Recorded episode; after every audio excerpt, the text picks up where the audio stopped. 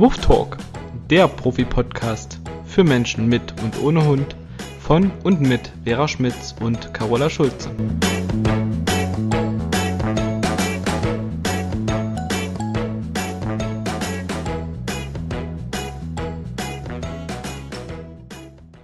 Hallo Carola, Mensch, schön dich nicht nur zu hören, sondern auch irgendwie zu sehen. Hallo liebe Vera, ich freue mich auch. Und ich bin ein bisschen aufgeregt, unser erster Podcast. Ja, frag mich mal. ähm, aufgeregt ist so eine Sache, ne? Also ich bin jetzt nicht super nervös oder sowas, aber naja, so für den ersten Podcast, wie das alles funktioniert, wie wir das hinkriegen.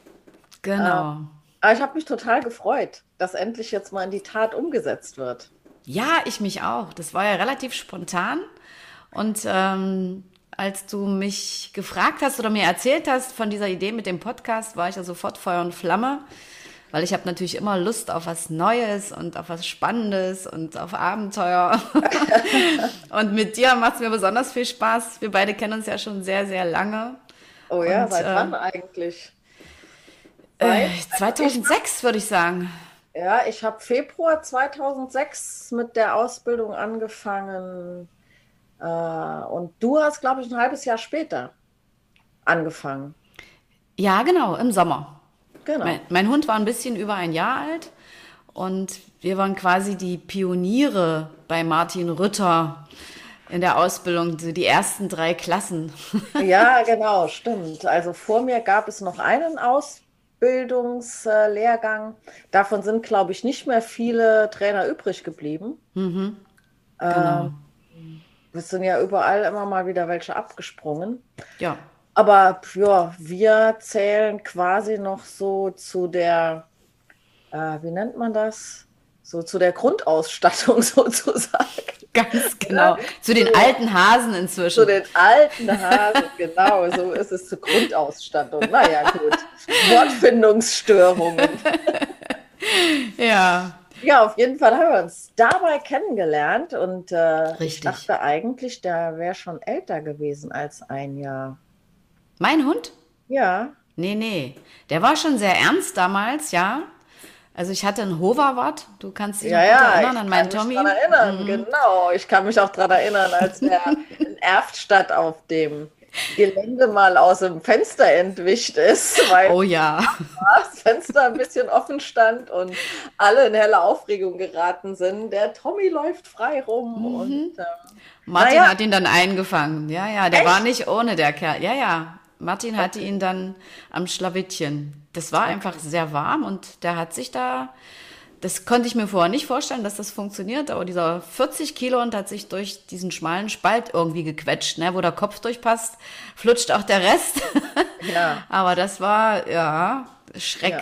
ein großer Schreck für uns alle. Jetzt muss man natürlich dazu sagen, ne? also wir haben die Hunde im Auto gehabt, te- teilweise, aber die saßen nicht den ganzen Tag im Auto und Mhm. Nein, wir nein, nein. Daneben auf den Wiesen, die Autos standen im Schatten oder waren mit, ne, mit Tüchern, mit Sanpreros abgedeckt, Mhm. die hatten Wasser im Auto.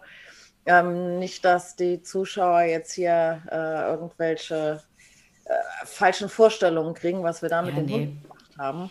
Wir haben schon sehr aufgepasst, dass es denen gut ging und was weiß ich, Tommy hat mich wahrscheinlich vermisst, der hat mich ja extrem kontrolliert zu dieser Zeit noch und hat gedacht, äh, er muss sich um mich kümmern und konnte sich da schwer zurückhalten, weil sein Frauchen nicht mehr in der Nähe war. Er wollte einfach mal nach dem Rechten sehen, nach seinem Schäfchen sozusagen. Und das Genau. war auch der Grund, warum ich damals zu Martin gekommen bin, weil der Kerl ist mir echt entglitten. Mein Traumhund. Okay. Mhm. Und ich war total neidisch auf deinen Hawk und dachte so, wow, so ein entspannter, netter Dobermann. Und ach, das war, das war ja unglaublich, dieser Hund. Also da war ich einfach nur neidisch und dachte, so will ich das auch. Äh, ja, ich hatte tatsächlich mit Hawk damals nicht ganz so die ernsten Probleme. Der war wirklich ähm, ein Lamm für einen Dobermann. Also der war ja weder aufgeregt und hypernervös man das äh, vielen äh, Dobis nachsagt und äh, du hast wahrscheinlich auch schon den einen oder anderen im Training gehabt. Ja, ja. Ähm, ist ja häufig tatsächlich so. Mhm. Mm, der Hawk war immer relativ gechillt, aber der war tatsächlich auch als vier Wochen alter Welpe schon so. Mhm. Der war aus einem Siebener-Wurf Fünf hm. Hündinnen, zwei Rüden, das war ja ganz gut so. Ne? Wir wissen ja in der Zwischenzeit, dass die Hunde im Mutterleib wie an so einer Perlenkette aufgehört yeah. sind. Und wenn das Verhältnis umgekehrt gewesen wäre, wären aus den Hündinnen wahrscheinlich häufiger Rüdinnen geworden, mhm. so wie man das so äh, im Jargon nennt. Ähm, und der andere Rüde, also wir wollten einen Rüden damals, und der andere Rüde, der war tatsächlich mit vier sechs Wochen, wir haben den regelmäßig besuchen dürfen, mhm. ähm, der war viel agiler. Der Hawk lag einfach, den hast du auf die Hand gelegt mit vier Wochen, da lag der und schlief. Mhm. Der hat halt gefressen und hat geschlafen und war irgendwie immer gechillt. Und ähm, damals ja. war tatsächlich mein damaliger Freund, der gemeint hat, er will den haben. Bei mir ist gerade eine Lampe ausgegangen. Es ist schon, jetzt bist du dunkel. Ja, Also müssen, wir müssen vielleicht dazu sagen, dass wir uns tatsächlich sehen, alle beide, weil das redet sich schöner per Zoom. Ja. Und deswegen hast du von auch gesagt, die Zuschauer, aber wir haben ja nur Zuhörer. Das ist ja beim Podcast ein bisschen anders. Habe ich, hab ich Zuschauer? Gesagt? Ja, das ist nicht schlimm. Weil wir uns halt sehen, deswegen wollte ich das mal kurz erklären und äh, ja. Ja, und das, da sieht man halt, dass man tatsächlich äh, im Welpenalter schon feststellen kann, äh, wo die Reise hingeht und wie der Hund äh, so drauf ist. Also die, ähm, die Welpentests, die wir beide sicherlich schon sehr oft gemacht haben, bei den Züchtern, die sind sehr aussagekräftig über den Charakter des Hundes. Da sind selbst die Züchter oft äh, erstaunt, was da manchmal bei rauskommt und was sich bei dem einen oder anderen Welpen zeigt, wenn der alleine ist mit einem fremden Menschen und wir dann diese Tests, diese Tests machen, ähm, dann sieht man oft Sachen, die man im Welpenrudel nicht so erkennen kann und, ähm, und wir suchen dann quasi für die Leute den entsprechenden Hund raus. Hat bis jetzt bei mir zumindest auch immer super funktioniert. Ich muss ganz ehrlich sagen, bei mir kommt das gar nicht so häufig vor. Nee, ähm, okay. Nee, äh, vielleicht sind die Züchter bei dir in der Ecke. Du wohnst ja doch eine ganze Ecke weiter weg als ich. Ne? Mhm. Du, ich bin ja hier in der Mainzer Gegend mit dem Standort Mainz und Wiesbaden. Und du hast ja Köthen und Berlin. Also Ganz genau. Sachsen-Anhalt und die Hauptstadt. Genau. Und ähm, also regional kann sowas ja schon sehr unterschiedlich sein, aber Mag sein, hm. bietet es hier Kunden äh, häufiger an und die fragen auch danach. Mhm. Und äh, letztendlich ist es dann oft so, dass ich den einen oder anderen Tipp gebe, worauf die so ein bisschen achten sollen. Mhm. Ich habe immer das Gefühl, also, dass es hier nicht so viele Züchter gibt, die das möchten. Mhm. Ähm, ich hatte mal eine Züchterin, damals hatte die äh, Show-Labradore gezüchtet ähm, die kam von mir aus auf sich zu und wollte einfach wissen, ob es da Unterschiede gibt. Und da hat sich das relativ gut gedeckt. Mhm. Aber weil die wirklich auch auf ihre Hunde ähm, geachtet hat. Und ja. äh, ich sag mal, ähm, wir haben die ja ähm, direkt am Anfang einmal getestet, mh, hm, nachdem die zwei Tage alt waren. Und mhm. dann nochmal diesen Sechs-Wochen-Test ja. durchgeführt. Und ähm, ein Züchter sieht natürlich die Welpen von Anfang an. Und wenn der ein bisschen hinguckt, dann merkt er schon auch die Unterschiede. Ja, und ja, meistens deckt sich das ganz genau. Genau, wir haben ja nur so eine Momentaufnahme. Mhm. Aber dennoch, ähm, für Menschen, die irgendwo einen Hund äh, herholen, wo sie sich nicht so sicher sind, ob der Mensch, der den Hund verkauft, ähm, auch ja, das wiedergibt, was tatsächlich ist oder Ahnung davon hat, äh, also es gibt ja hier und da auch Vermehrer oder ja, irgendwo werden die Hunde zugekauft, wie auch immer. Hm. Mm, da macht es dann schon Sinn, wenn man mal einen Hund testet. Oder aber wie bei unseren Assistenzhunden, bei unseren Diabetikerwarnhunden, da haben wir beide ja auch. 2014 mhm. ne, haben wir zusammen bei der Oschilot ähm, im Hundezentrum Siegerland, kann man ja ruhig mal so sagen. Ne? Ja, natürlich. Ähm, haben wir diese Zusatzausbildung ähm, für Diabetikerwarnhunde gemacht. Ganz genau. Das war auch sehr, sehr spannend, ne? Genau. Ja, und da muss man vielleicht äh, mal so ein bisschen erklären, wie das abläuft. Also ich wurde öfter mal gefragt von verschiedenen Menschen, die halt an Diabetes erkrankt sind, ob ich äh, sowas kann und weiß, wie man den Hund dazu bringt, dass der bei einer Unterzuckerung halt hilft. Und damals habe ich mir das nicht zugetraut. Das fand ich sehr heikel, das Thema, weil ich dachte, ja, wenn da irgendwas schief läuft, das ist ja ähm, jetzt mal nicht so eine so eine leichte Sache, die man auf die leichte Schulter nehmen kann, sondern Diabetes ist schon eine ernsthafte Erkrankung und äh, die kann schwerwiegende äh, Folgen haben. Ja, und dann hat sich das irgendwie ergeben und ich glaube, ich habe dich damals gefragt oder dir das erzählt und dann hattest genau. du Lust mitzumachen und ich fand es total cool, diese Idee von der Uschi und dieses Konzept äh, zu sagen, wir leiten Menschen, also betroffene Diabetiker oder auch Eltern von betroffenen Kindern an, ähm, wie sie dem Hund quasi beibringen können, dass der ähm, reagiert, wenn derjenige Mensch unterzuckert, was er da tun kann. Und ja, genau. das ist eine tolle Sache. Ja, ja. das hat also zum, Spaß gemacht. Ging mir ähnlich. Ich wurde ja auch öfter mal angerufen und hatte auch so eine Vorstellung, wie man Hund sowas beibringen kann, aber ich hatte halt überhaupt keine Ahnung von der Krankheit Diabetes. Mhm, und äh, mein Jedenfalls nicht so tiefgreifend. Genau, ne? Also ne, grob, was das war, hatte ich natürlich auch, aber ähm, da haben wir doch äh, sehr, sehr viel dazugelernt, äh, mhm. äh, wissen, worauf wir achten müssen. Und ähm, vor allen Dingen sind ja dann bei einer Ausbildung auch so viele Kleinigkeiten, denn wie hilft ein Hund? Ne? Viele Zuhörer mhm. ähm, wissen das ja vermutlich gar nicht, aber der Hund soll ja zum einen erkennen, wenn eine Unterzuckerung ansteht oder sich anbahnt. Viele Hunde ja. merken das ja schon deutlich vorher. Das heißt, es ist ja eigentlich das Ziel, dem Herrchen, Frauchen, also dem äh, Diabetiker, vorher schon anzuzeigen, hallo, hallo, achte mal auf deinen Blutzuckerwert. Es könnte ja. sein, dass das runtergeht, dass die einfach häufiger messen und die gar nicht so häufig in einen Wert kommen, der für die gefährlich ist oder der für mhm. die Organe schädlich ist, mhm. muss man ja so mal sagen. Und ähm, jetzt geht es halt darum, dass der Hund das ja erkennt dass da eine Unterzuckerung sich anbahnt. Und dann haben wir ja noch mal diese Sache, wie warnt er denn? Ne? Also, genau, dass der weiß, was er tun soll in dieser Situation. Weil genau, ich ne? hatte tatsächlich schon Hunde, die reagiert haben, also von Natur aus irgendwie gespürt haben oder natürlich auch gerochen haben. Es geht ja auch viel über den Geruch. Da passiert jetzt was und äh, nicht wussten, wie sie reagieren sollen und waren dann ganz aufgeregt und sind rumgehüpft oder haben den Menschen angesprungen und äh, waren völlig außer sich. Das hatte ich tatsächlich auch schon und das äh, kann man ja in gute Bahnen lenken. Und, was ich genau. immer wieder faszinierend finde, wäre, du hast es ja auch gerade schon gesagt, dass die Hunde tatsächlich ähm, das anzeigen, bevor das Messgerät einen Wert anzeigt, der kritisch ist. Also da ist der Wert noch im normalen Bereich und der Hund fängt dann schon an, seinen Job zu machen. Und äh, da sind die Diabetiker oft ungehalten oder rufen mich dann an und sagen, hey, der zeigt an und es ist gar nichts. Und dann sage ich immer, miss bitte in zehn Minuten nochmal deinen Blutzuckerspiegel und tatsächlich.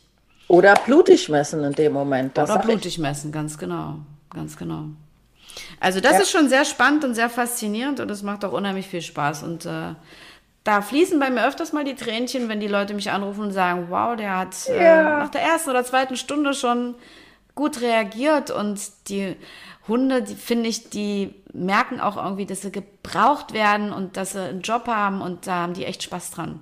Ja, genau. Da habe ich echt super schöne Geschichten schon erlebt. Ja, mhm. ähm, ich habe ja gerade das, den Ausdruck benutzt, blutig messen. Vielleicht sollte man das für die ja. kurz erklären, die damit nichts zu tun haben. Also in der heutigen Zeit messen die halt oft schon mit einem Handy, also genau. mit einem Smartphone, mit einem Sensor, den die am Arm haben den Blutzuckerwert oder das wird denen über einen Piepton signalisiert. Und blutig messen ist diese alte Methode, wo die sich eben noch einmal mit so einer Finger Spitze pieksen. Finger pieksen, einen Tropfen Blut rausdrücken und mit so einem Gerät den Tropfen Blut dann quasi analysieren. Genau, es klingt schlimmer, so als es ist. Genau. Ich habe es auch einmal gemacht, es ist nicht so dramatisch. Nein. Ja.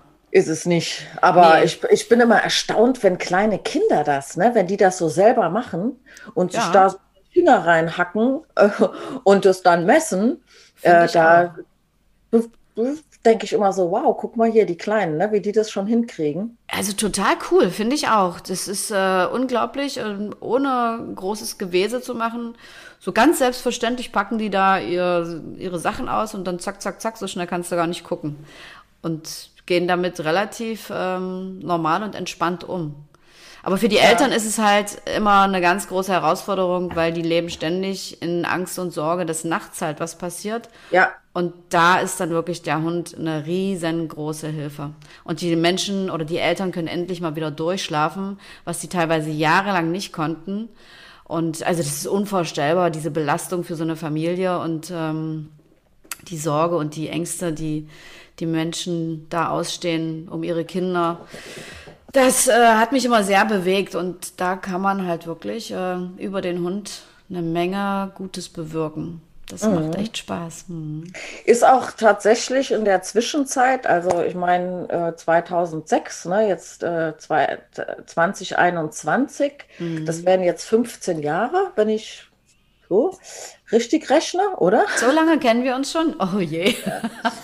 ja, ja, ja rechnest du richtig. Und ne, klar, wir haben ja ganz normal angefangen, äh, Menschen zu coachen. Also wollten wir auch mal erwähnen, dass wir ja nicht Hundetrainer sind. Ich finde die Bezeichnung immer ein bisschen unpassend. Ne? Ja, also das stimmt doch nicht. Also, genau. Im Volksmund heißt es so, aber wir coachen die Menschen und bringen denen bei, wie sie ihrem Hund Absolut. was beibringen. Absolut.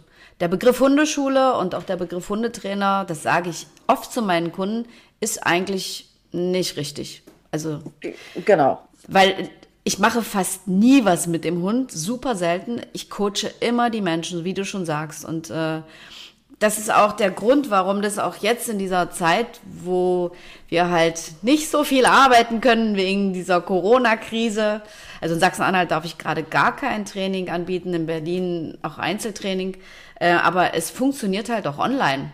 Äh, das ist für oh, uns ja. auch eine neue Erfahrung. Ne? Das dürfen mhm. wir halt seit dem ersten Lockdown machen. Und, Was heißt äh, dürfen? Gedurft hätten wir das wahrscheinlich vorher. Ich wäre Oder so, ich weiß es nicht, aber zumindest habe ich da nie so drüber nachgedacht. Aber genau. Äh, hast, machst du auch die Erfahrung, dass die Leute da erstmal ein bisschen zurückhaltend und skeptisch reagieren? Ähm, wenn du es anbietest? Äh, manche. Ich muss aber echt sagen, ich habe ja im März direkt, als das Lockdown kam, habe ich schon direkt umgeswitcht und das angeboten. Als ja, du warst da flott. Hm. Und ähm, ich habe äh, fast alle Termine, die damals äh, als normales Training gebucht waren, umswitchen können auf äh, so ein Online-Training. Mhm. Und das geht erstaunlich gut. Und ich ja, muss ich auch. sagen, ähm, wir reden ja sowieso sehr viel. Also bei mir im Training ja. ist es häufig so, natürlich macht man auch äh, Übungen, ähm, aber auch die sind möglich. Ansonsten kann man ja auch über eine Videoanalyse arbeiten. Genau. Und es gibt tatsächlich so ein paar Dinge, die laufen als Online-Training besser. Mhm. Weil ein Mensch, der einen äh, Hund hat, der extreme Herausforderungen an die Menschen stellt, ähm, und die befinden sich jetzt irgendwo, wo Ablenkung ist, dann können die sich oft gar nicht auf, auf das Gespräch, auf die Fragen, die wir stellen, auf die Erklärungen, die wir dazu geben, einlassen mhm. und äh, nehmen nur so die Hälfte mit. Wenn die zu Hause bei sich im, im Wohnzimmer oder im Esszimmer sitzen ähm, und der Hund ist in der entspannten, gewohnten Umgebung, dann können die das viel besser aufnehmen. Ne, klar, natürlich hat das seine Grenzen, aber ich habe neulich ähm, Zusammenführung von Hund und Katze. Mhm. Ähm, da haben die wirklich das Spannend. Laptop äh, ja. positioniert und ich habe von hinten Anweisungen gegeben. Die hatten beide, also, äh, ähm, also die junge Frau und der Mann, die wollen irgendwann zusammenziehen. Die wohnen mhm. in getrennten Wohnungen. Sie hat zwei Katzen. Er hat ähm, einen Dobermann-Mischling, äh, der eine sehr hohe Reizlage hat und äh, mhm also wir haben also das erste Training noch tatsächlich gar nicht mit der Katze gemacht, weil die hatten das mal ausprobiert. Da fing der so an zu bellen, dass der danach überhaupt gar nichts mehr machen konnte. Das heißt, wir haben ein bisschen getrickst und haben ein Stofftier eingesetzt, was Frauchen von einem Zimmer mit einer Schnur so ein bisschen in den Flur gezogen hat und damit konnten wir den Reiz natürlich steuern. Ja, gut. Und das ging super. Ja. Und ähm, das sind einfach so Sachen, wenn ich vor Ort gewesen wäre, wäre ich sicherlich ja auch noch mal eine Ablenkung gewesen für so ein Reiz. Genau. Genau. Ja, also ich mache auch sehr gute Erfahrungen mit dem Online-Training. So wie du schon sagst, ne, wenn die Leute zu uns kommen, dann ist der Hund ja oft nicht gewöhnt, dass er mal eine Stunde oder zwei Stunden ignoriert wird und äh, ja. hampelt rum, springt an. Ich meine, da sehen wir natürlich als Trainer immer auch schon eine Menge, was da so los ist in der Mensch-Hund-Beziehung und können das natürlich auch gleich thematisieren. Aber da können die Leute sich wirklich schwerer konzentrieren und so ist es halt auch gut. Die sitzen zu Hause, es ist warm, die können auch direkt mitschreiben, was ich sowieso immer empfehle, weil das ja sehr viele Tipps sind, die wir auch geben. Und ähm, von daher macht es wirklich äh, sehr viel Sinn. Und ich krieg auch echt immer ein tolles Feedback. Also auch jetzt gerade, diese Welpenbesitzer sind ja alle so verzweifelt. Die wollen gerne in die Welpengruppen kommen. Dann haben ja. die so nach ein, zwei Wochen schon äh, ziemliche Probleme. Die krempeln immer die Arme hoch, äh, die, die, den Pullover hoch und zeigen mir ihre zerkratzten, zerbissenen Arme und sagen, so sehe ich gerade aus, der beißt und der ist so frech und der hört überhaupt nicht. Und das geht online tatsächlich alles sehr gut, weil man kann richtig gut erklären, was man in so einer Situation machen kann oder halt auch lieber nicht. Und von daher, ja, ist das echt eine schöne Sache, dass das so gut funktioniert. Und ich finde auch, die Leute nehmen es jetzt immer besser an und es spricht sich auch rum. Ich hatte gestern ein Online-Meeting mit einer jungen Frau und dann hat dann, also heute dann gleich die Mutti angerufen und einen Termin vereinbart. Die sind alle mega froh, dass es überhaupt irgendwie noch geht weil wirklich viele so an ihre Grenzen kommen. Die denken, ach, der Welpe ist zuckersüß und die ersten Tage ist er auch noch sehr so ruhig und zurückhaltend und guckt sich erstmal an, wie läuft's denn hier so? wer hat ja, welche ja. Kompetenzen? Wer regelt was? Wer entscheidet das? Wie lassen die sich manipulieren, die Menschen? Genau. Und äh, das haben die relativ schnell raus. Vor allen Dingen, wenn es schlaue Rassen sind, geht das ratzi-fatzi und dann habe ich heute erst wieder zu einer Welpenbesitzerin, die sagt, dann sitzt der Hund innerhalb kürzester Zeit auf dem Thron, hat sein Lorbeerkränzchen auf dem Kopf und gibt von da oben aus Anweisungen. Es ist unglaublich, wie schnell das immer geht. Und die Leute sind total verzweifelt und denken, oh mein Gott, ist alles zu spät, ich habe alles versaut. Aber zu spät ist es eigentlich nie, oder Vera? Nee, nee, zu spät ist es nie. Also manchmal nee. kommen ja wirklich auch ähm, Kontaktanfragen. Ne? Mein Hund ist fünf, kann man da überhaupt noch was machen? Genau. Ja, natürlich kann man noch was machen, aber ähm, ich rede gerne von so Datenautobahnen. Ne? Also das heißt mhm. Wiederholungen, die ein Hund ja immer und immer wieder macht, die sich wie so eine Wildspur, wie so eine Fursche ja. auf einer Wiese oder im Wald eintrampelt. Ähm, trampeln sich natürlich auch ständige Wiederholungen. Genau, es äh, ritualisiert sich dann. Genau. Und mhm. äh, je länger ein Hund ein bestimmtes Verhalten zeigt, umso schwieriger ist es natürlich, oder was heißt umso schwieriger, aber umso länger dauert es in der Regel auch, bis man das wieder quasi gegenkonditioniert hat oder ihm eine Alternative anbieten kann. Mhm. Wenn ich merke, da läuft irgendwas äh, ähm, schief und ähm, ich versuche relativ zeitnah was zu ändern, dann geht das halt viel schneller. Ganz genau. Ja, und selbst äh, bei mir war es ja so, ich bin ja nach einem Jahr, als Tommy ein Jahr alt war, zu Martin gekommen. Das war eine zähe Zeit, ehe zwischen uns so die Beziehung wieder stimmte. Ich erzähle auch selten, wie lange es gedauert hat, um die Leute nicht zu entmutigen. Aber ich hatte ja so alles an Problemen, was man sich nur vorstellen kann. Der ging ja auf jeden Menschen los, auf jeden Hund, auch überhaupt auf Tiere, auf Radfahrer, auf Autos. Es, es war eine Katastrophe. Besuch hat er nicht mehr reingelassen bei uns. Mich an der Leine durch die Gegend gezerrt und dann hing ich da dran mit meinen 48 Kilo. Er hatte 40 oder 41 und dachte mal, wie blöd was zu dir so Hund anzuschaffen. Aber ich fand ihn schön, ne? Ich habe genauso blauäugig wie ganz viele andere Hundebesitzer wahrscheinlich auch mir nach Schönheit einen Hund ausgesucht und war ja froh, dass ich mir überhaupt einen anschaffen konnte, weil in meiner Familie gab es damals große Widerstände. Aber ja, man muss halt schon ein bisschen verrückt sein, um das zu tun. Aber ohne ihn würde ich heute nicht hier sitzen und ähm, genau, alles hat sein Gutes. Ja, aber in der Zeit, wo ich in Ausbildung war bei Martin, war ich oft sehr, sehr verzweifelt. Es sind viele Tränen geflossen, weil es halt nicht so schnell ging, wie ich mir das erhofft hatte. Aber ist ja eigentlich logisch wenn eine Beziehung nicht so gut funktioniert, muss man sehr viel tun, ähm, damit das äh, irgendwann wieder in gute Bahnen kommt. Und er musste mir auch erstmal wieder zutrauen, dass ich Führungskompetenzen besitze. Sie hat er bei ja. mir total vermisst. Und äh, ja, das war schon bitter. Na gut, das liegt ja auch äh, in der Regel daran, dass Menschen halt menschlich denken. Total. Und, und äh, das kann man ja auch total verstehen. Wir sind ja auch Menschen. Ja, klar. Wir haben nun mal nur irgendwann gelernt zu verstehen, wie tickt ein Hund. Und das ist ja dann Mhm. letztendlich auch unsere Aufgabe, ähm, wie wir den Menschen das vermitteln. Ne? Also, dass die Absolut. einfach auch mal das aus der anderen Sicht sehen. Und äh, wie oft höre ich so Sätze wie, oh, das hört sich ja so logisch an. Mhm. Oh, das ist ja ne, so eine Kleinigkeit. Genau, so einfach, Nie ne? gedacht. Genau. Ja, genau. Das höre ich auch ganz oft. Was? Da wäre ich nie drauf gekommen und es ist so einfach und so unspektakulär. Aber, ähm, und ich denke auch, Vera, dass es so ist, also du sagst ja, wir denken zu menschlich, aber ähm, wenn wir, wenn wir uns bewusst machen, dass der Hund hat sich ja uns Menschen angeschlossen, weil wir schon ähnliche Strukturen haben in der Familie wie im Rudel. Also ein Hund braucht ähnliche Grenzen und Regeln wie ein Kind. Ja. Und wenn man Kindern die nicht gibt, geraten die auch außer Rand und Band. Und äh, das im Prinzip ist es ja ähnlich. Und ähm, ich bin ja Oma, schon dreifach. Ja, das ist ja immer noch unvorstellbar für mich. Ja, kann ich nichts für, aber es ist sehr schön. Aber mir wird jetzt immer bewusst, wenn ich die kleinen Mäuschen ähm, mal bei mir habe und betreue oder mit denen zusammen bin, ähm, wie ähnlich das ist, äh, in Welpen zu erziehen ähm, und wie sehr sich das gleich oder wie, wie sehr äh, das äh, mit der Kindererziehung zu vergleichen ist tatsächlich auch, ne?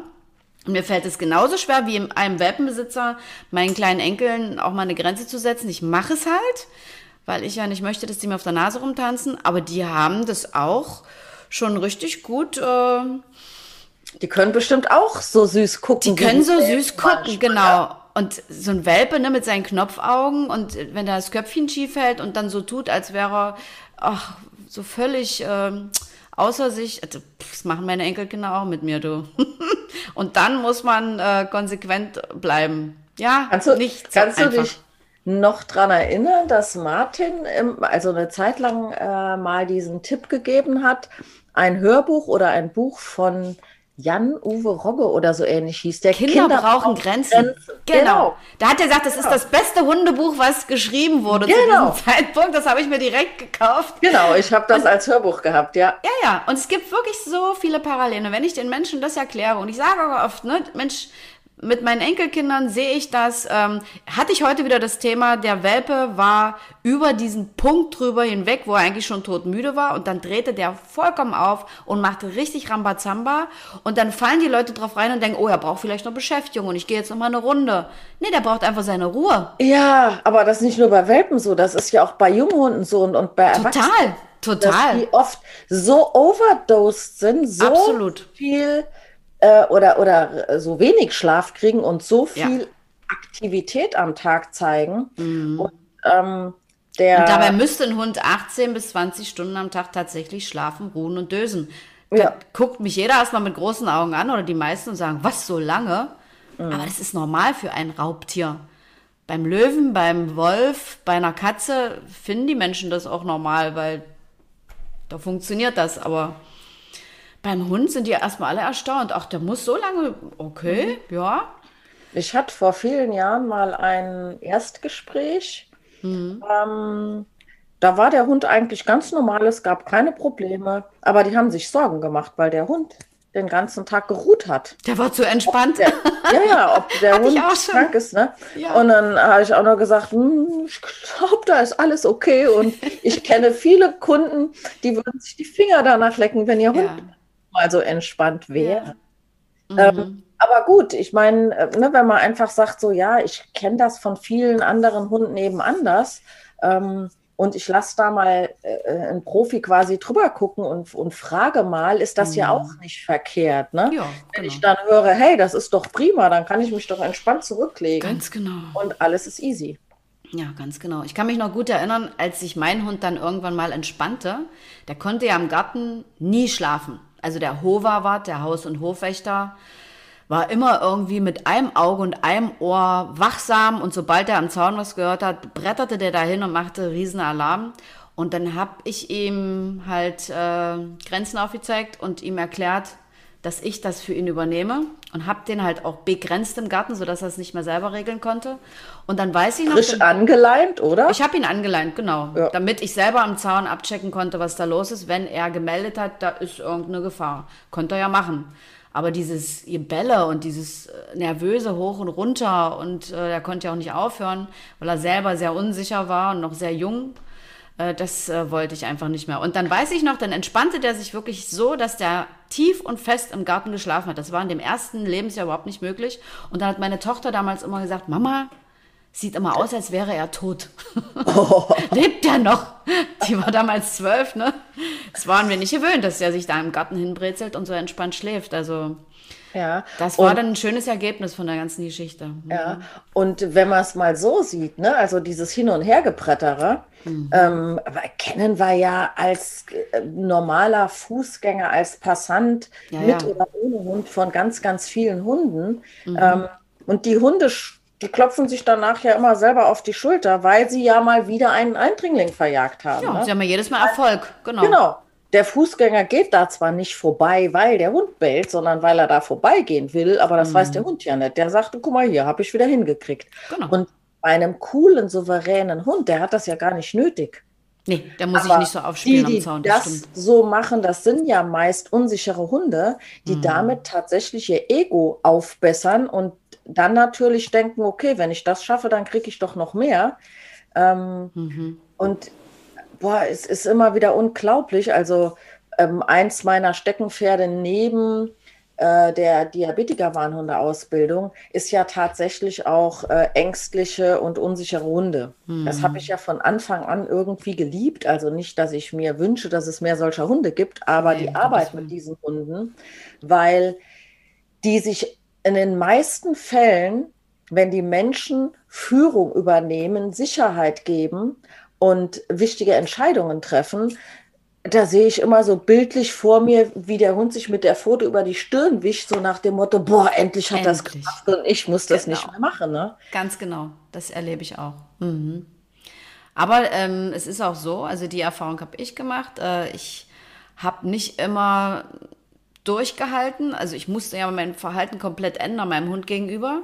Und äh, ich bekam aber sofort die Quittung. Also mein Hund hat sofort bemerkt, okay, ähm, sie sorgt sich nicht mehr um meine Sicherheit, also übernehme ich das mal wieder. Also er hat mir sofort immer gezeigt und quittiert, äh, wenn's, wenn ich mal nachlässig wurde. Und das sehe ich halt bei vielen Kunden auch weil der war wirklich super und sicher und ich musste echt dranbleiben. Aber das war für mich halt auch eine wichtige Schule. Martin hat mich immer getröstet, wenn ich verzweifelt war mit meinem Hund und hat gesagt, du lernst durch ihn sehr viel, du kannst später deine Kunden gut verstehen. Mhm. Und er hatte recht. Damals wollte ich das natürlich nicht hören. Da wollte ich, dass Tommy funktioniert. Aber äh, es war wirklich äh, ganz gut. Und heute weiß ich auch, liebe Vera, wir haben uns da auch schon oft drüber unterhalten, ähm, und ich sehe das ja jeden Tag, wenn ich mit den Mensch-Hund-Teams zusammen bin, dass die Hunde uns auch spiegeln und mit ihrem Verhalten uns quasi was sagen wollen. Und oh, ja. jetzt im Nachhinein ist mir das auch klar, was mit meinem Hund los war, warum so viel Aggression und Unsicherheit.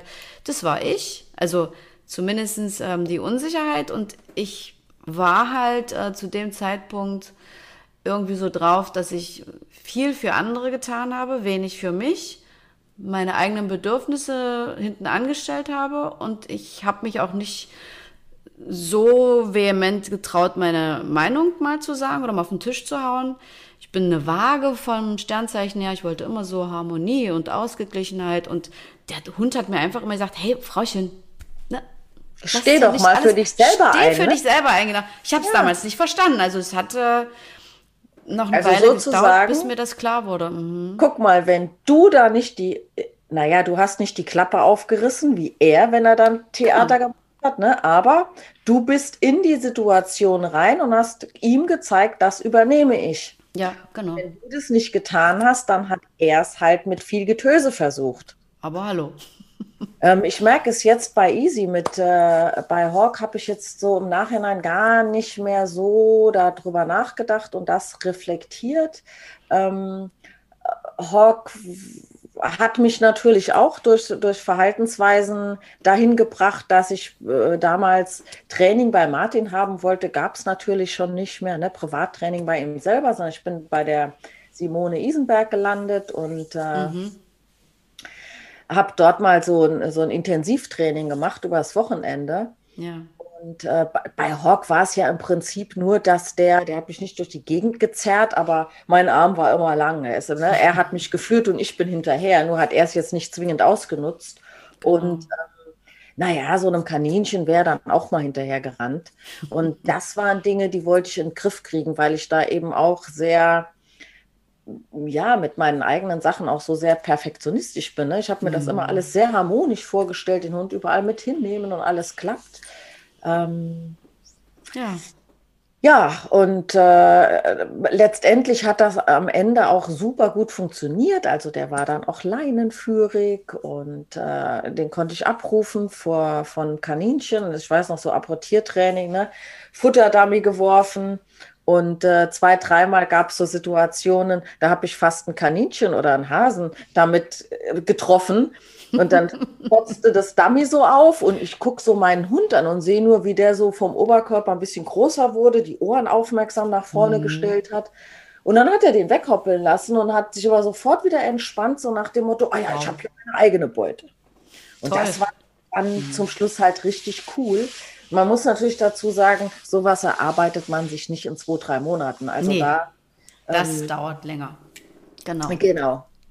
Aber man kann es tatsächlich schaffen. Also mir ist es auch mal passiert, dass ich den Futterdummy geworfen habe und der landete auf einem Reh. Oh, was? Und der Reiz war so groß, dass Tommy tatsächlich ein paar Meter hinterher gejagt ist. Und dann fiel mir ein, oh, ich habe ja eine Pfeife mit. Und ich konnte ihn tatsächlich vom Reh abpfeifen. Das war cool. Cool. Ja, der kehrte direkt um. Und ich war froh, weil es war eine Bahnschiene in der Nähe und das Reh rannte darauf zu. Und wenn ich gebrüllt hätte, hätte er wahrscheinlich erst recht Gas gegeben, aber die Pfeife war da mein Rettungsanker in der Situation. Ja, da sind also sehr viele positive Dinge passiert in der Zeit der Ausbildung und natürlich auch danach, weil das hört ja nie auf. Nee, man entwickelt sich ja weiter. Absolut. Man ja, hört sich ja auch irgendwie, also wir haben ja auch viel zusammen schon andere äh, Trainer als Referenten mhm. besucht und äh, genau. uns auch andere ja, Trainingsansätze quasi äh, angehört und äh, ich denke mir, jeder von uns entwickelt im Laufe der Jahre seine eigene Handschrift. Ganz genau. Das finde genau. ich auch wichtig so. Finde ich und auch. Die Basis ist immer noch da und die ist auch sehr, sehr gut. Genau, also, und es ist vor allen Dingen ja auch Wissen, was man da als Basis genau. in der Hand hat. Ganz genau. Also ich muss sagen, äh, dieses Thema Körpersprache und Kommunikation, das hat der Martin, der hat ja auch teilweise selber noch bei uns unterrichtet, uns wirklich ähm, so gut beigebracht und ich habe ihn damals bewundert dafür. Als ich noch nicht sicher war, ob ich das machen werde oder nicht mit der Ausbildung, habe ich einmal erlebt, wie wir saßen mit ihm zum Frühstück irgendwie draußen und ähm, ich hatte mir das damals alles angeschaut, dann ging ein Hund vorbei und dann erzählte der eine Viertelstunde, wo der die Rute hatte und die Ohren und die Stirnenfalten und das Ohr war da und der hat wahrscheinlich mal einen Leinruck bekommen und die angespannte Körpersprache und ich dachte so, was? Ich sehe da einen Hund mit vier Beinen, Rute und einem Kopf und oh, der erzählt uns da einen Roman über diesen Hund. Und dann dachte ich so, oh boah, das will ich auch können. Und ich erlebe es heute ganz oft, es wird dir wahrscheinlich auch so gehen, dass die Leute zu mir sagen, was du alles siehst, das ist ja Wahnsinn. Das hat uns noch nie jemand gesagt. In Berlin erlebe ich ganz oft, dass die Leute sagen, ich war schon in zehn Hundeschulen, du bist meine letzte Hoffnung. Und dann erkläre ich halt immer so nebenbei, inzwischen ist es ja für uns fast selbstverständlich, na, der Hund macht jetzt eine T-Stellung und blockiert dich oder äh, was weiß ich, er stupst an und bettelt und fordert und oder er drohfixiert gerade und dann gucken die mich fassungslos an und sagen, öh, das hat uns noch nie jemand so erklärt. Und da wird mir nochmal bewusst, dass wir das jetzt auch können. äh, ja. Das ist eine super gute ähm, Basis für alles, finde ich. Ich vergesse nie, wie ich den ersten Ausbildungsblock damals da war und mhm. Martin uns so ein bisschen gewarnt hat mit dem, was sich alles verändern wird in Beziehungen, weil wir jetzt anfangen, anders zu kommunizieren, haben wir wahrscheinlich alle gesagt, okay, lass den mal erzählen. Genau. Der erste Tag Körpersprache und Kommunikation, weil ohne das geht ja gar nichts. Ganz genau. Videoanalysen, ne? Klar, so ein bisschen von Bienchen und Blümchen, ne? Also mhm. wann ist ein Hund entspannt, wann ist er angespannt, ähm, worauf man alles achten muss bei der Kommunikation. Naja, dann kamen so die ersten, ich sage jetzt heute mal einfachen Videos, ne? da waren dann drei Hunde drauf. Ja, und wir mussten ja, es ging ja nicht darum zu interpretieren, sondern es ging ja darum zu beobachten. Was haben wir da gesehen? Also sprich, wo ist die Route? Wie hat die Route sich bewegt? Wo guckt der Hund hin? Ist der angespannt? Ist der locker? Ähm, wie sind die Ohren? Äh, ne, wie sind die Beine? Sind die durchgedrückt oder sind die eingeknickt? Ist das Körpergewicht nach hinten verlagert oder nach vorne? Ja. Und die, die lefzen die Stirn und du denkst so, oh Gott. Ich, ich habe drei Hunde gesehen. Ja. Hm? Und wenn es dann darum ging, okay, konzentriert euch mal auf die Route, ja, dann ging das bei einem Hund, bis das irgendwann nach viel, viel Übung hm. ähm, so war, dass man ein Gesamtbild wahrgenommen hat. Ja. Und einfach weiß oder ein Gefühl dafür entwickelt, dass diese Routenhaltung oder wie der Hund jetzt vom Kopf aussieht, nicht zu einer entspannten Situation passt. Mhm. Ne, also so sowas, dass man, dass man das einfach so als Gesamtbild wahrnimmt. Und sicherlich kann man von, von einer kurzen Situation, wo man drauf guckt, auch nicht immer komplett alles sagen. Aber häufig. Die Tendenz ist sichtbar, auf jeden genau, Fall. Genau, mhm. genau. Und ähm, naja, das, da gehört wirklich tatsächlich sehr, sehr viel Übung dazu. Und ja. ich nutze tatsächlich momentan, da, also ich darf sowohl in Wiesbaden als auch äh, hier in Mainz, Bad Kreuznach Einzeltraining mhm. machen. Mhm. Ähm, die Leute nutzen äh, trotz allem sehr viel Online-Training, aber die Gruppen, die dürfen wir ja nicht machen. Nee. Und ich mache gerade äh, freitags abends so eine äh, Themenstunde Körpersprache und Kommunikation. Mhm. Das heißt, wir analysieren Videos mit den, mit den Kunden zusammen. Und das ist. Die schicken die dir dann vorher, ja? Also von ihren eigenen Hunden. Genau, die können selber Ach, was aufnehmen, maximal zwei Minuten. Da bist du die ganze Stunde mit einem Video beschäftigt, kennst du ja noch. ja, ja. Ähm, ich habe jetzt sogar mal ein Video mit Zustimmung äh, der Kunden natürlich, ein Video vorab hingeschickt. Mhm. Ähm, und die sollen sich das mit ein paar Fragen angucken damit wir dann äh, am Freitag gleich darüber reden können. Mhm. Äh, aber sowas, äh, das haben wir, oder das habe ich früher natürlich auch viel als äh, ähm, Tagesseminar gemacht, wo man dann über eine PowerPoint-Präsentation quasi die Sachen, die Grundsachen durchgesprochen hat, hat dann die Hunde mal laufen lassen, hat das gefilmt und hat das danach nochmal besprochen. Mhm. Aber ähm, in der Zwischenzeit kriege ich das selten hin, dass ich mir so ein ganzes Tages- oder Wochenendseminar da blocke, mm, weil einfach so viele Leute auch mit den Einzeltrainings da sind, die Hilfe brauchen. Mhm. Und ähm, das geht jetzt online tatsächlich super gut, weil du, wenn du auf der Wiese stehst, zwar mal sagen kannst, ja, guck mal, der macht eine T-Stellung, ne? Oder die Ohren waren jetzt so oder die Route war da oder der hat in die Richtung gewedelt.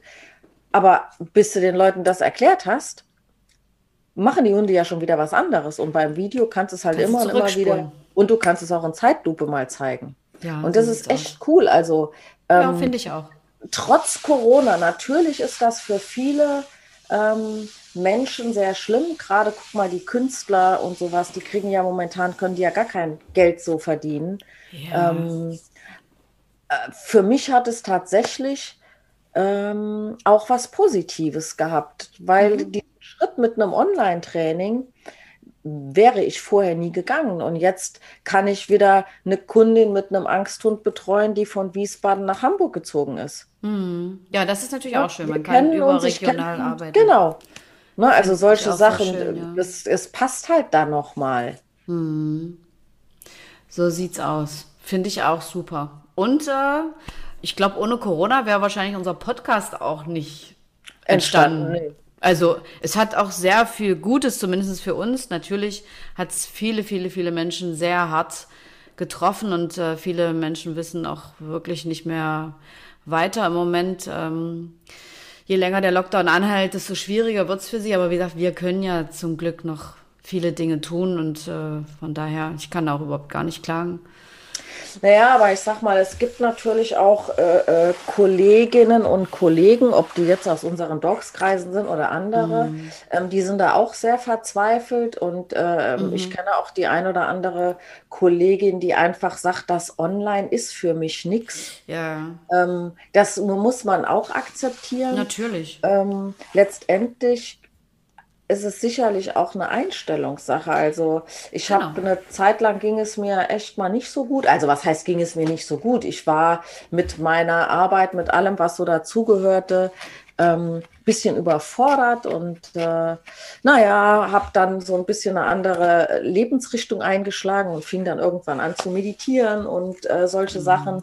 Ähm, mag sich jetzt für den einen oder anderen vielleicht ein bisschen lustig anhören, aber sowas hilft. Und ich merke äh, heute ganz oft, ähm, wenn ich, wenn ich merke, dass in mir irgendwas los ist oder ich mich über meinen Hund ärgere, über Easy, mhm. äh, dass ich mir dann einfach sage, boah, einfach mal tief ein- und ausatmen.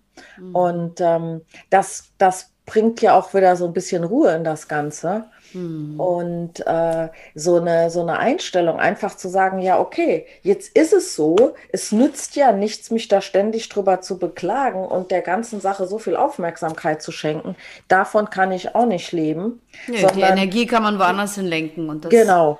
Genau. Das machen wir die beide Zeit auf jeden Fall. Hm. Nutzen und ja. gucken, wie kann ich das Beste daraus machen. Ja, ich sage immer, wo eine Tür zugeht, dann öff öffnen sich andere Türen oder Fenster oder wie man es sagen will. Und ja. man muss wirklich einfach offen dafür bleiben und äh, das auch mal zulassen, auch wenn man sich am Anfang vielleicht nicht vorstellen kann. Äh, aber irgendwie geht's immer weiter und wenn man da positiv bleibt und nicht nur am Schimpfen und am Meckern ist, was leider, was ich leider oft erlebe äh, bei einigen Menschen, dann, dann passieren auch ganz schöne Dinge. Wie gesagt, dass wir neulich telefoniert haben und du vom Podcast erzähltest, da hast du bei mir offene Türen eingerannt, weil ich dachte, ja, juhu, mal was Neues, mal was anderes, eine spannende Erfahrung. Und wenn es nichts wird oder schief geht, ja, aber was soll schief gehen? Was soll schief gehen? also dann ist es auch, das ist es auch egal. Kann. Wir haben es einfach mal probiert und aber ich fühle mich jetzt ganz wohl mit dir und wir beide können ja auch gut miteinander. Und wir ja. sind ja halt auch auf einer Wellenlänge, was du gerade sagst, ne? Wir haben beide ganz viel geändert in unserem Leben und sind Wege gegangen, die wir uns vor, was hast du vorhin gesagt, vor 16 Jahren nicht vorstellen konnten. Mhm, genau. Ähm, und ich finde halt auch immer, was ganz, ganz wichtig ist, und das versuche ich auch meinen Menschen, die zu mir kommen, zu sagen, guckt immer bei euch, was triggert denn der Hund an, was löst es denn bei euch für Gefühle aus und geht da einfach mal rein und spürt mal, was bei euch los ist, weil es hat ja immer was auch mit einem selbst zu tun und da kommen oft Dinge hoch, ähm, ja, mit denen man nicht rechnet. Und da habe ich mich auch sehr intensiv mit beschäftigt und wie du schon sagst, meditieren und immer wieder bei sich bleiben und bei sich gucken, das ist eine ganz wichtige Sache. Und die Hunde spüren und fühlen das und zeigen es den Menschen auch ganz deutlich, was so los ist. Ähm, und wenn man die Menschen da so ein bisschen hinschiebt in die Richtung und sagt, ne, guck da mal hin und bleib mal bei dir, dann ist schon ganz viel gewonnen, finde ich immer. Ja, und wenn das nur so Kleinigkeiten sind wie, Eben. Hm, wenn ich äh, hier im Büro irgendwas äh, gemacht habe und habe einen, einen, Kundentermin und ähm, will ja pünktlich sein und manchmal verzettelt man sich ja, ne? Du schreibst noch mal Mails oder Telefon ja, ja. ein bisschen länger so und man hat es dann eilig. Mhm. Und wenn Easy dann mit muss, weil ich einfach zu lange weg bin oder weil ich gemeinsam mit ihm davor, danach noch einen Spaziergang plane. Ähm, und ich mache dann so ein bisschen Zeitdruck. Ne? Easy, komm auf, schnell, wir müssen jetzt los und äh, meine Sachen packe und ich bin hektisch. Dann zeigt er mir quasi mal so die Mittelkralle mhm. und läuft dann nochmal hoch und setzt sich dann so hin. Ja, was willst du denn jetzt? In der Zwischenzeit habe ich tatsächlich gelernt, vorher daran zu denken, diesen Stress nicht zu machen, indem ich einfach nochmal tief einatme und mir sage, okay, wenn du jetzt Stress machst, dann dauert sowieso mindestens zwei, drei, vier Minuten länger, als ja. wenn du das mit Ruhe angehst und das funktioniert. Oder ich merke im Feld, der driftet ab, der macht mhm. so sein Ding. Mhm. Ja, dann war ich früher immer stinksauer, weil der ist ja nicht immer so. Und in der Zwischenzeit denke ich mal oder, oder reflektiere mal bei mir, wo bin ich denn? Ja, dann bin ich bei ganz anderen Themen, aber nicht beim beim Spaziergang oder, oder entspannt. Und dann sagt er, gut, wenn du woanders bist, dann kann ich auch gehen. So sieht's aus. Und das ist auch immer das, was ich meinen Kunden ans Herz lege, wenn ihr mit eurem Hund Zeit verbringt. Dann kommt es nicht auf die quantitative Seite an, also wie lange ich Zeit verbringe, ob eine Stunde oder zwei Stunden, sondern auf die Qualität. Und Genau. dass ich bei meinem Hund bin. Der Hund spürt ganz genau, ob ich Lust habe, mit ihm draußen zu sein, die Natur zu erleben, was zu machen, ob da eine Verbindung besteht oder nicht. Und wenn ich halt nur spazieren gehe und äh, so mein Ding mache und die Leine halte, ja, dann muss ich mich nicht wundern, dass der Hund sich dann irgendwie selbst was sucht und ähm, der Easy, ich muss lachen, weil seit du seinen Namen erwähnt hast, Ach so, das war mein- rückt er sich hier ins Bild und sagt, ja, ich bin der Easy. ja, du hast, glaube ich, Easy auch noch gar nicht vorgestellt. Ähm, Naja, sieht ihn ja niemand. Nee. Easy, Deutscher Pinscher wird äh, jetzt im März acht Jahre. oh Gott. Und ich Oh, weiß noch, ja. wo der ein Baby war und wir waren zusammen zur Fortbildung. Weißt du Genau, denn erst wo, wo der sich noch nicht getraut hat, sich überall zu lösen, Ja, ganz musste ja genau. quasi immer Stellen suchen, wo nicht so viele andere Hunde waren, weil das ja für Mhm. einen Welpen durchaus gar nicht so normal ist. Das kennst du ja auch, ne? Also die klar. Leute, so mein Hund, wir gehen eine Stunde mit dem raus, der Welpe macht draußen kein Pipi.